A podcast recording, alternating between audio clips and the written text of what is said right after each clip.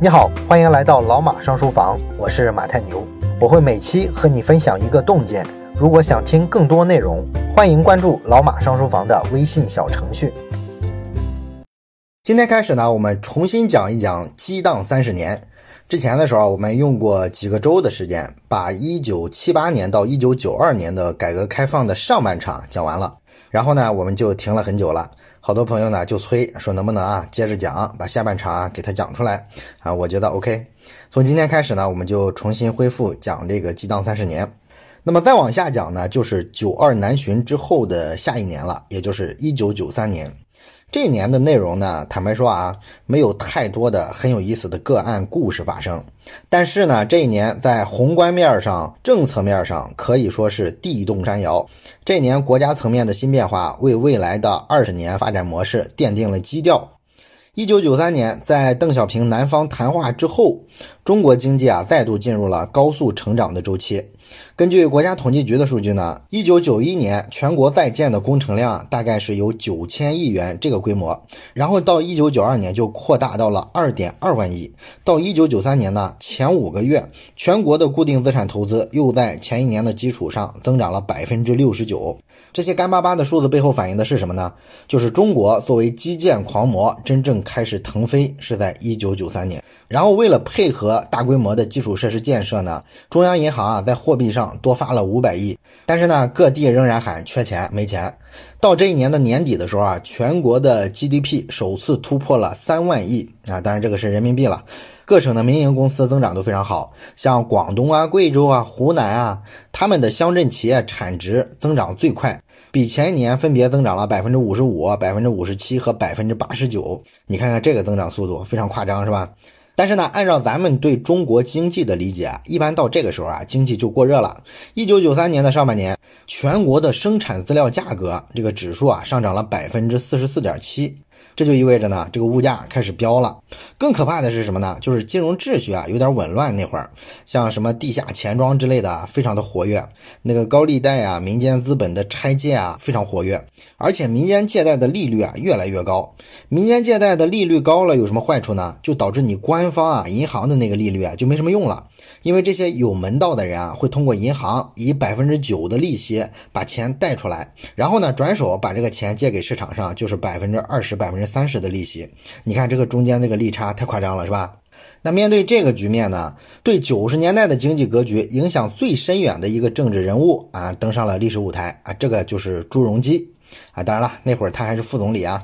在一九九三年六月的时候呢，朱镕基亲自兼任了中国人民银行的行长。央行呢就下文要求呢各个企事业单位必须把钱存进银行啊，你要走正路，不许搞这种体外循环。体外循环呢指的就是刚才我们说的这种把银行的钱倒出去的情况。而且这会儿呢，中央还严肃地处理了一个事情，就是沈泰福的长城事件。这个案子的细节呢挺复杂，但是呢大概的情节啊，其实跟我们今天各种 P to P 平台的非法融资模式啊非常像，就是说他虚构了很多项目，然后呢拿这些项目呢向社会大众啊去吸收存款，但是这个钱吸收上来之后呢就没有拿到他们承诺的这些项目上去用啊，不知道他们用在哪儿了。那么朱镕基呢代表那届中央政府啊严肃地处理了这件事儿，事件的主角沈太福最后是被枪决了。我们这里关于朱镕基多说一句啊，他是一九九一年从上海市委书记的这个任上调到北京去的，当时出任的是主管经济的副总理。那么他在北上之际呢，其实很多国外的媒体啊都分析过他的政治前途啊，大家一般都不太看好他，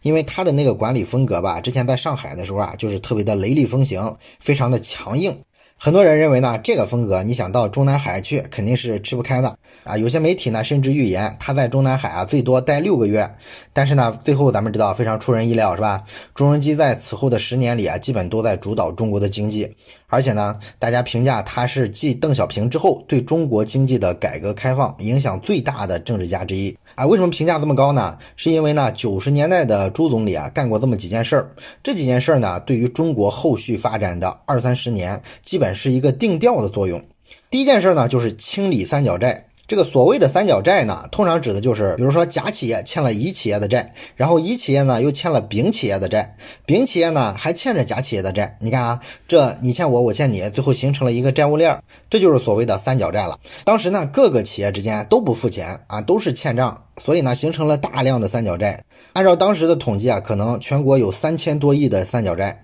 其中呢，百分之八十是全国的八百多家大型的国有企业拖欠的。那么咱们之前啊，其实也讲过啊，从八十年代开始啊，中央就年年的要求清缴这个三角债的问题，但是呢，越清越多啊，问题反而变得越来越严重了。里边其中有一块问题啊，就是这个地方政府啊，其实不愿意去碰这个东西，觉得这个东西跟乱麻一样啊，这个套非常难解，问题太棘手，所以呢就假装看不见。那么朱镕基上任副总理之后呢，他就到这个三角债啊纠结最深的东三省去，亲自坐镇现场呢，就把这个欠的钱啊要求全部还上，全部要回来。啊，他亲自坐镇之后呢，大概用了二十六天就清缴了欠款一百二十五亿，东三省的三角债的问题啊，基本被解决了啊。所以你看，领导得下去逼着底下的人才干活。清完了东北这个典型的案例之后呢，他又召开了全国的三角债清理的电话会议，向全国各地的政府呢就下达了一道口气非常强硬的命令。要求呢，各地啊必须在限定的时间内，把你们各个省区市这个固定资产投资啊拖欠欠款的情况给我报上来。比如说你欠了多少银行的贷款，然后哪些是你从社会上自筹的资金。然后到底现在还有多少个项目啊？把这些情况给我一一的报上来，报到国务院。如果做不到，做不到，请各省市长、自治区的主席亲自向我朱镕基来汇报。你说明白，你为什么不报？这个就非常强硬了，是吧？之前的领导人啊，没有这样风格的。那么在此后呢，半年多的时间啊，通过这种限时的把这个欠款啊缴清的这种命令，各地的官员呢就只能直面这个问题啊，那就去解决呗。所以朱镕基上任副总理一年多之后啊，全国就清理了这种固定资产项目四千两百八十三个，啊，有些项目根本就不应该存在，所以呢，抓紧把这个钱给人退回去。这个困扰中央跟地方这么多年的三角债这个链条终于被解开了。经过这一仗，朱镕基基本上就把他的务实和强硬的风格确立起来了啊，非常有权威。这是第一件事儿。第二件事儿呢，就是财税和金融改革。财税方面呢，就是著名的分税制改革。那么这项政策呢，可以说是奠定了中国之后二十年的整个财税体系。啊，当时这个情况呢是这样的：改革开放啊已经十几年了，但是这个地方经济的发展和国企的发展靠的都是谁的钱？都是中央财政的钱。那么到了九十年代初的时候啊，中央压力已经非常大了啊，他这个财政啊都投到地方、投到国企上去，所以手里实在是没钱啊。于是呢，才有我们前面说的，中央开始多发了一点货币来解困啊。但是这个货币发多了之后，咱们知道它会造成物价上涨，会造成通货膨胀，所以呢，中央就只好把利率提高。这就是为什么刚才我们说的，银行的利息啊，当年居然有百分之九这个水平，在今天看来不可思议，是吧？但是那时候呢，就得把利率提高，把这个钱从社会上回笼过来。害怕通货膨胀，所以呢，发货币这个事儿啊，就没有很好的解决财政的问题。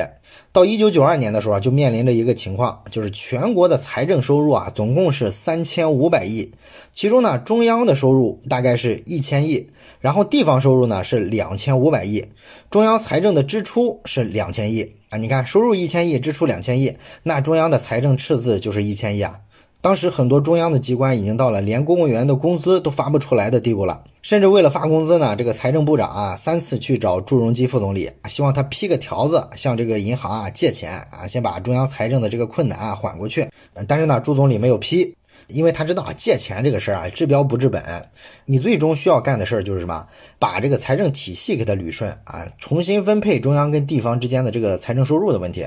那么，在这个分税制改革之前呢，这个中央跟地方的分利啊是这样的。我们以上海市为例吧，当时呢，上海市每年的财政收入是一百六十五亿，其中呢，一百亿归给中央财政，然后六十五亿呢归给地方财政。如果说超出这一百六十五亿之上的部分，每增加一亿元，中央跟地方呢就是五五分成。那这个模式有个什么问题呢？就是大家混在一块儿，在一个锅里吃饭，一个锅里吃饭呢，这个地方政府呢就只吃肉不吃菜了。啊，什么意思呢？当时上海市的年财政收入是一百六十三亿到一百六十五亿，后面连续若干年都不增长，一点增长都没有，这怎么可能呢？经济一直在发展啊，因为有些税吧，实际上已经产生了，但是呢，那些税啊不好交，而那些好交的税，就是所谓的肥肉啊，无非就是大企业嘛，啊，早就交的很规范了。那按理说你财政收入要增长，你就得让这个地方政府啊把这些特别难收的税啊再去收一收啊，清缴一下，这样不就有增长的空间了吗？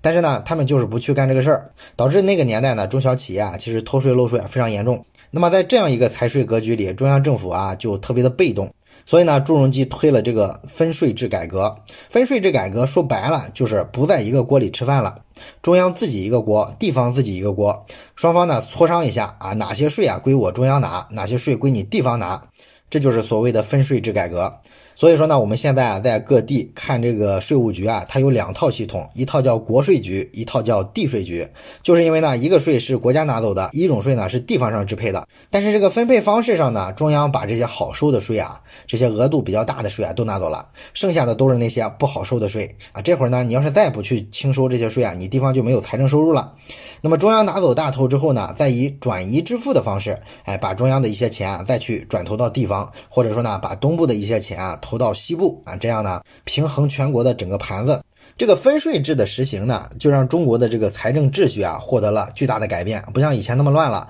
中央财政呢重新有了活力啊，把税权呢集中上去了，然后削弱了地方税收在财政体系里的比重。按照很多专家的测算呢，这么多年来啊，基本上啊中央跟地方的分成比例啊大致是七比三左右。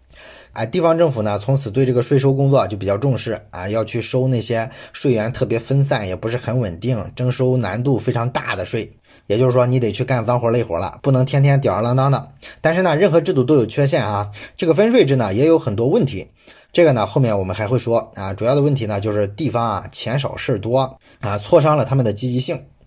然后除了财政改革之外呢，财政跟金融是不分家嘛。那么金融上呢，朱镕基也做了一项意义非常深远的改革。这个改革呢，就是汇率改革。通过汇率改革，它让人民币大幅贬值了。从一九九四年一月一日起，人民币对美元的汇率啊，就确定在八点七二元人民币兑一美元。这个跟之前的官方汇率五块七人民币兑一美元相比呢，人民币贬值了百分之三十三啊，这么大幅度，这个呢就让中国的商品一下子在国际市场上价格变得特别便宜了。中国企业做外贸的时候啊，价格优势突然拉大了，这就导致呢，中国的公司开始大量的集体的远征出国。啊，开始做外贸，这个对中国后来的这个贸易的格局，就是进出口贸易啊，成为中国的三驾经济发展的马车之一啊，为这个格局啊奠定了基础。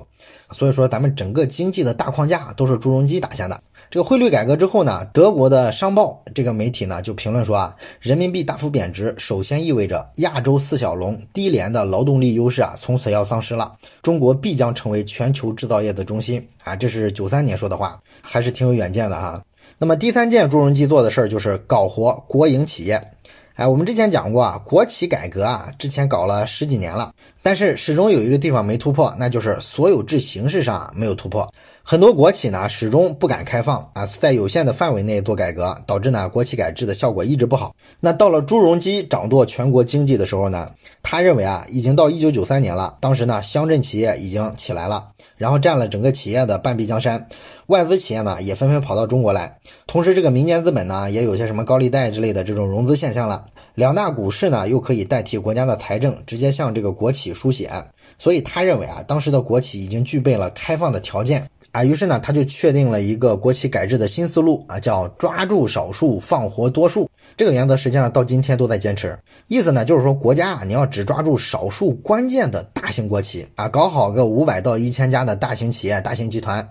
把他们的竞争力提高，这个关系到国计民生。然后那些中小企业，包括说啊，咱们今天大量的普通人天天接触的这些消费品领域，这个呢你放给那些中小企业去做就行了啊，不要国企在里边掺和了，你效率也不如人家民间资本。啊，政府一定要抓大放小，所以那些没有太大优势的中小型的国营企业呢，这时候呢就逐渐被政府放掉了。我允许你所有制形式发生转变啊，你可以转成民企，通过出售啊，或者是别人投资变成股份制啊等等都可以改变所有制，得到了默许，这是跨出了非常大的一步。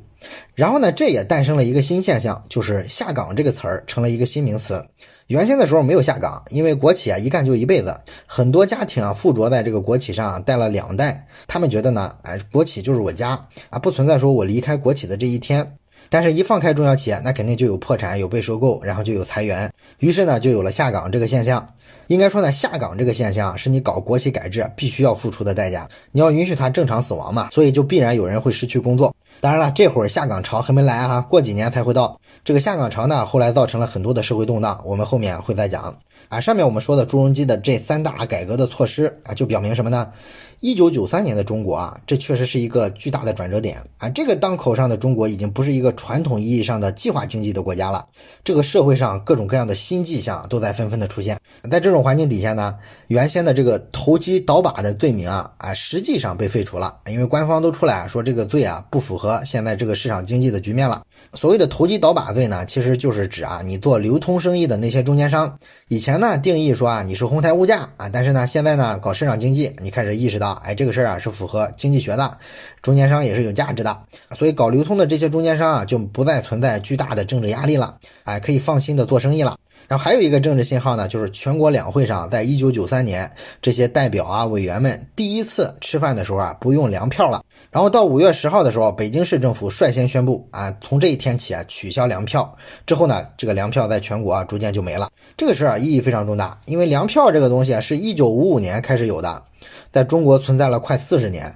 当时中国大陆的所有老百姓购买粮食啊，都需要用这种定额分配的票证来购买啊。这一年呢，它被取消了，所以这是一件有历史意义的大事，证明计划经济啊，在这一年受到了致命的打击。而也是在这一年的两会上，刘永好等等五十多名的民营企业家第一次走进了全国政协会议的会场啊，这些民营政治家成了政协委员，地位呢得到了政治上的肯定。这一年的乡镇企业产值也首次突破了两万亿人民币，占到了全国工业产值的二分之一。就业职工呢是一点零二亿的工人，这个数字也是首次超过国营企业的职工数，这都是有历史意义的。